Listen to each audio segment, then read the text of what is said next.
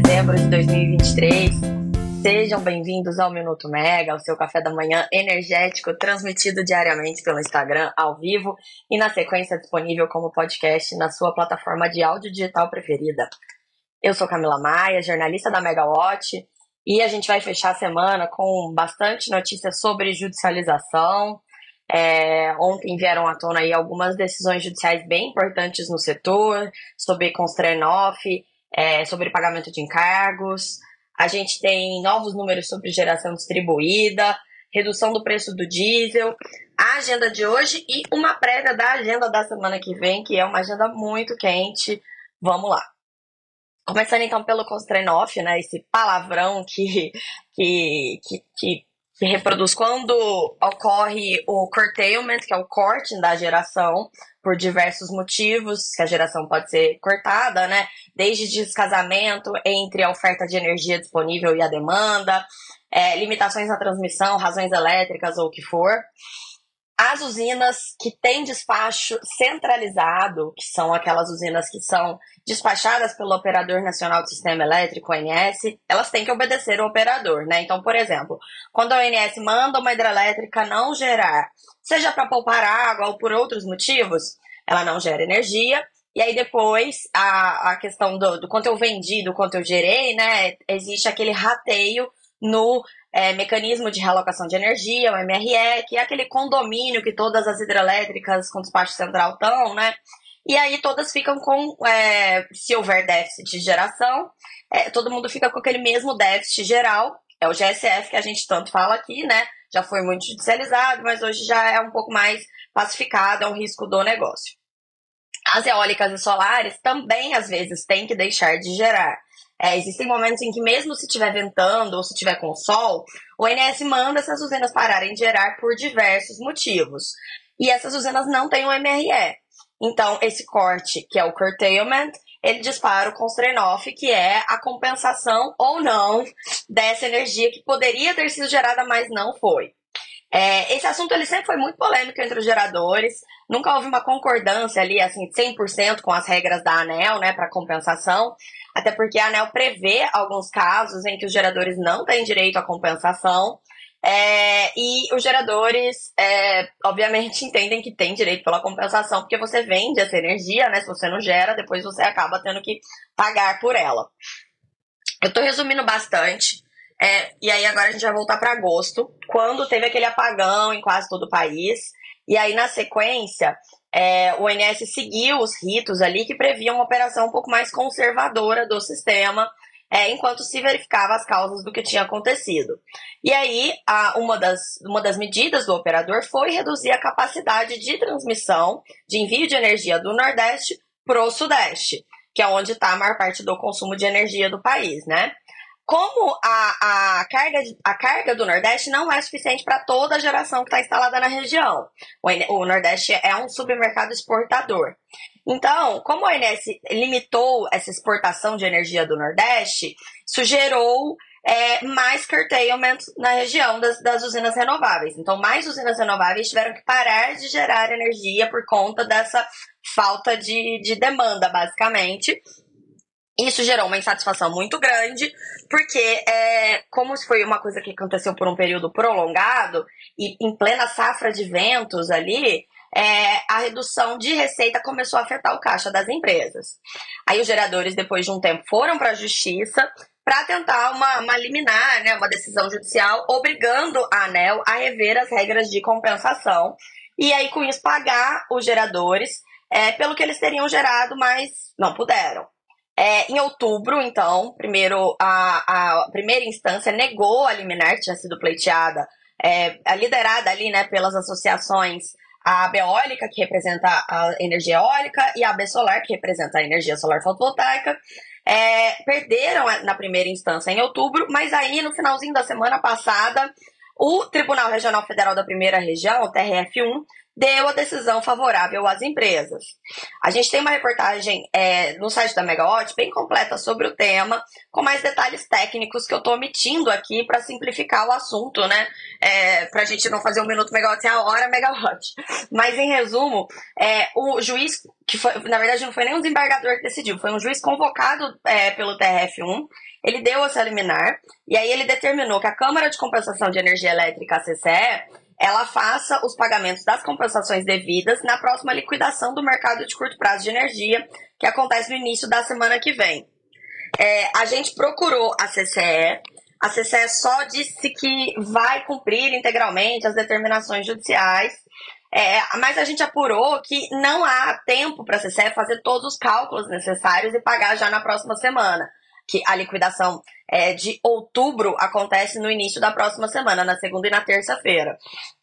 É, então, se a liminar não for revertida nesse período, o pagamento seria feito em janeiro. As associações, elas apresentaram ali algumas estimativas, né, é, de, de, de, impactos desses, desse Costernoff não remunerado, e, e, seriam cerca de 200 milhões de reais, mais ou menos, é, um pouco mais para eólica, menos para solar, em receitas é, perdidas em 2023 por conta disso. Mas aí é lógico que tem que calcular quanto cada agente deve receber, né? Qual foi a redução de cada agente. Então, por isso que é um processo um pouco mais complexo. Agora, falando de outra judicialização, dessa vez envolvendo a Abrace, que é a associação que representa os grandes consumidores de energia. É, a Abrace, essa semana, teve duas vitórias em primeira instância é, de processos referentes ao pagamento de encargos. E são dois processos que voltam lá atrás em discussões bem antigas do setor. É, então, relembrar é viver, né? Não sei se vocês estão assistindo, estavam no setor nessa época, mas em 2014 a gente enfrentou uma crise hídrica bem grave no Brasil. É, e na época, o teto do PLD, o preço de liquidação das diferenças, o preço de referência do mercado spot, né, era de 822 reais por megawatt-hora. É, e o preço chegou no teto por um bom período no meio dessa crise hídrica. Isso foi um ano depois da promulgação da Lei 12783, que é a lei de conversão da nossa conhecidíssima medida provisória 579, é, que criou ali regras para renovação antecipada de concessões de geração e de transmissão de energia elétrica. É, um resumo bem resumido, algumas empresas, é, Semig, Copel e CESP, não aceitaram as regras para renovação das suas concessões. E aí, de uma hora para outra, as distribuidoras ficaram com é, buracos nos seus portfólios de energia para atender os consumidores, né? Até foi chamada de descontratação involuntária na época, porque não foi responsabilidade das empresas. E é, outro problema grave também foi o GSF. É, se transformou num grande problema ali naquela época, porque os geradores também ficaram muito expostos ao PLD. Qual foi a, a, saída da ANEL? No finalzinho de 2014, a agência resolveu mudar a metodologia do PLD. E aí ela mudou a térmica de referência do cálculo do PLD. Com isso, o preço que era de 822, para 2015 ele foi fixado no máximo em 388 reais por megawatt-hora, menos da metade. E aí, dessa forma, você fazia o quê, né? Você resolvia o problema, é, em partes, pelo menos, né, das distribuidoras, né, que é um problema repassado aos consumidores, e também é, mitigava ali a questão do, da exposição dos geradores ao GSF, o custo que eles teriam com o GSF. É, qual foi essa. Então, foi feita essa redução, né? Só que as termoelétricas mais caras continuaram precisando ser despachadas, né? A diferença é que muitas delas antes eram remuneradas pelo PLD e aí passaram a ser remuneradas pelos encargos dos serviços do sistema, o ESS. E aí a Abrace, a associação que representa os grandes consumidores, é, foi para a justiça reclamar disso e falar: olha, é, a gente não tem que pagar por esses encargos caríssimos, é, quem tem que pagar por essa geração dessas térmicas mais caras, na verdade, é o mercado de curto prazo, né? É quem está com exposição ao mercado de curto prazo que deve esse valor e não a gente indústria, a gente consumidor. É, e aí, finalmente, saiu agora, essa semana, uma sentença de primeira instância reconhecendo esse direito e determinando que os associados da Abrace não precisam pagar o ISS destinado à cobertura de custos de termoelétricas despachadas dentro da ordem de mérito, mas que tem um custo variável unitário, CVU, né, o custo de geração, acima do PLD máximo. É, a gente teve outra é, ação de 2022, dessa vez, também questionando o ISS cobrado dos grandes consumidores de energia, mas dessa vez o gatilho foi a crise hídrica de 2021. Na época que a Megawatt já existia, né? E a gente chegou a fazer várias projeções, na época a gente tinha consultoria, é, mostrando ali o, o, as projeções de ISS, porque o encargo ficou muito elevado e chegou a quase dobrar a conta de luz de muitas indústrias. E aí, é, para justificar esse pedido, esse questionamento judicial, a Abraço foi lá atrás, em 2013, na época em que o, que o, Conselho Nacional de Política Energética, o CNPE, aprovou a Resolução 03 de 2013, conhecida como CNPE 03, né, mais uma das lendas aí do setor, assim como MP 579, motivos de judicialização. É, e nesse caso, é, o que, que eles lembraram ali? Essa, a resolução CNPE 03 ela, um resumo muito resumido de novo, ela decidiu que o custo das termoelétricas acionadas fora da ordem de mérito não entraria mais na formação do PLD, seria remunerado também pelo ISS. E aí, nessa mesma nessa, nessa outra sentença, o mesmo juiz do outro processo de 2015, de primeira instância, ele decidiu que a ANEL ultrapassou os limites da sua atuação ao colocar um teto no PLD. É, então, ele afastou o teto do PLD vigente e também condenou a União a ressarcir os associados da Abrace pelos valores da diferença entre o PLD máximo e o custo efetivo da geração de energia elétrica nos últimos cinco anos em que a ação foi ajuizada. Então, é, quando a gente fala de um executivo desorganizado, que isso dá espaço para a judicialização, é disso que a gente fala, né? É, em uma semana a gente passou a não ter mais Constrenoff, é, a gente não tem mais teto do PLD e a indústria não precisa pagar SS. É, são decisões que podem ser revertidas? Claro. A liminar pode ser revertida, é, as decisões da Brás foram em primeira instância, então há espaço para recurso. Só que isso fragiliza o setor como um todo, né? Porque investimentos de longo prazo, eles exigem regras, regras estáveis e transparentes. A, a Solange Davi está aqui comentando, né? Os juízes concedem as liminares para que os agentes recebam de imediato como se não houvesse cálculos e processos a serem observados. É o caso ali da questão do constrain-off, né? A CCE não pode pagar imediatamente, porque tem que fazer várias contas para isso. É, é bom, é, é, é, um assunto muito complexo, né? A gente não vai entrar aqui no, no âmbito da, da questão do ativismo judiciário, né? É um jogo de forças, é, mas tudo isso assim, são sintomas do que a gente passa hoje, essa desorganização do setor, né? É, enquanto isso, o Congresso segue na sua própria agenda. Na semana passada, a gente teve a aprovação daquele projeto de lei é, que regulamenta o óleo offshore e que também cria diversos subsídios não relacionados ao tema na Câmara. É, a gente tem a perspectiva é, de, de publicação de uma medida provisória é, em breve para resolver aquele embrólio sobre a tarifa do Amapá. É, Samu de Castro, se eu tenho o número dos processos comentados, é, a gente tem as reportagens com detalhes no site da Megawatt, dá uma olhada lá, vê se te atendem. É, tem mais detalhes ali nas, nas, reportagens do que eu falei aqui agora. É, bom, é, vamos lá, falando de Congresso, né? Voltando aqui. É, então, a gente tem isso, a perspectiva de publicação de uma medida provisória para resolver o embrólio do Amapá. Ontem, o presidente da Câmara, o deputado Arthur Lira, ele disse que o programa de aceleração da transição energética, o PATEM, é, que engloba diversos novos subsídios para fontes, né, por meio de desoneração, ele também está em vias de aprovação. Ele falou que outros PLs é, sobre regulamentação do mercado de crédito de carbono, o texto regulamenta a exploração de lítio, também devem ser aprovados em breve. Então a gente pode esperar é, muita, muito, muitas novidades nesse sentido. Eu já vou voltar nessas questões quando eu for falar da agenda da semana que vem, mas vamos para alguns destaques noti do noticiário. Tô com problema com fone, gente, desculpa, mas acho que agora ele vai ficar. É, bom, publicamos uma matéria bem interessante sobre um estudo da Greener, é, contando que a geração distribuída remota, que é aquela geração distribuída acima de 500 kW pico, deve atrair 10 bilhões de reais nos próximos dois anos e superar 7 gigas.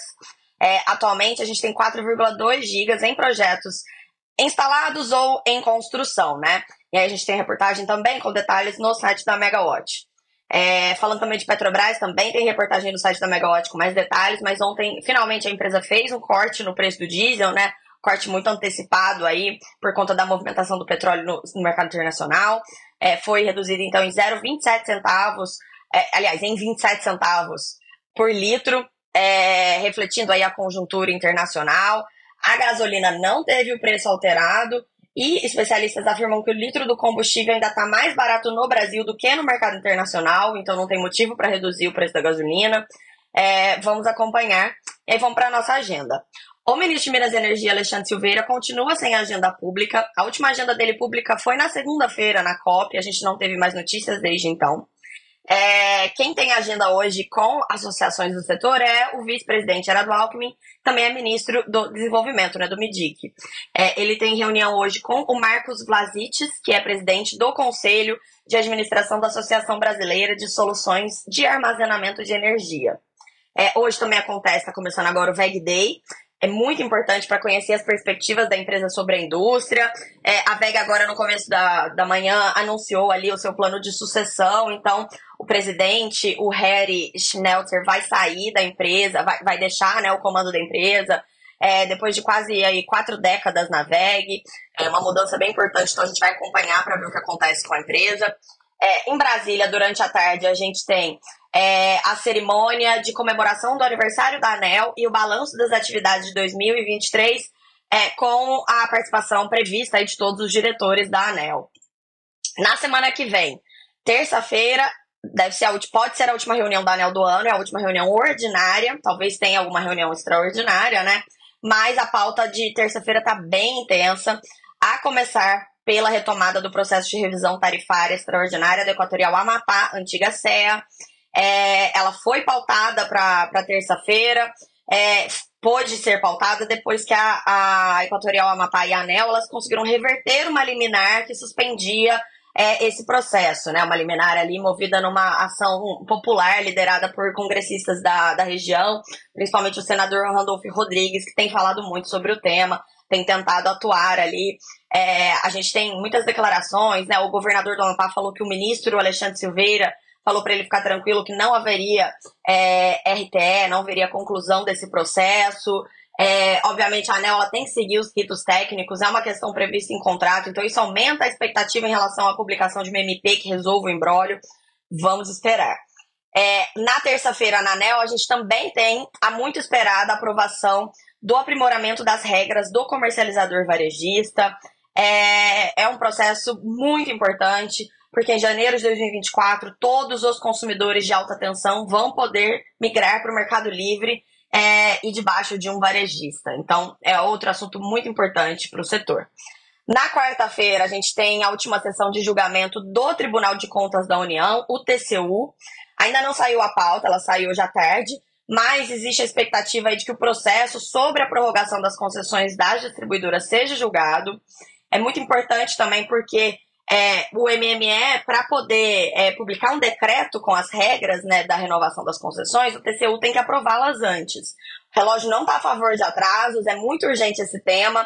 A primeira distribuidora, até a concessão prorrogada, que é a IDP Espírito Santo, ela precisa manifestar o seu interesse até meados de janeiro, então a gente tem que ter o decreto publicado até lá. É, como eu disse antes, a semana que vem também deve ter muitas movimentações no Congresso. O Senado pode já apreciar o, projeto de lei da eólica offshore. A gente já teve notícia de aumento até de subsídios ali previstos no texto. A gente tem é, também ali um projeto de lei que concorre com o TCU, que tem um projeto de lei na Câmara que trata da prorrogação das concessões das distribuidoras. Inclusive, é, uma coisa que circula em Brasília é que o TCU teria adiado o julgamento do processo, que teria sido na quarta-feira agora, né, passada, é justamente por conta de uma pressão do Congresso, porque o Congresso quer ter o, a oportunidade de votar esse texto. A lei permite que as regras sejam colocadas por decreto do Executivo, mas o Congresso quer dar a sua visão sobre o tema.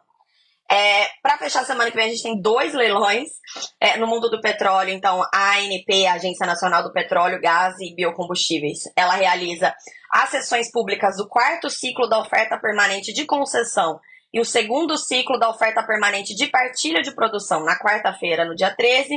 E aí, na sexta-feira, dia 15, a gente fecha a semana com o segundo leilão de transmissão do ano, envolvendo aí quase 20 bilhões de reais em investimentos. Ou seja, descansem no fim de semana, os próximos dias vão ser muito, muito agitados. Eu fico por aqui, eu desejo a todos vocês uma ótima sexta-feira e um excelente fim de semana. Tchau, tchau, gente!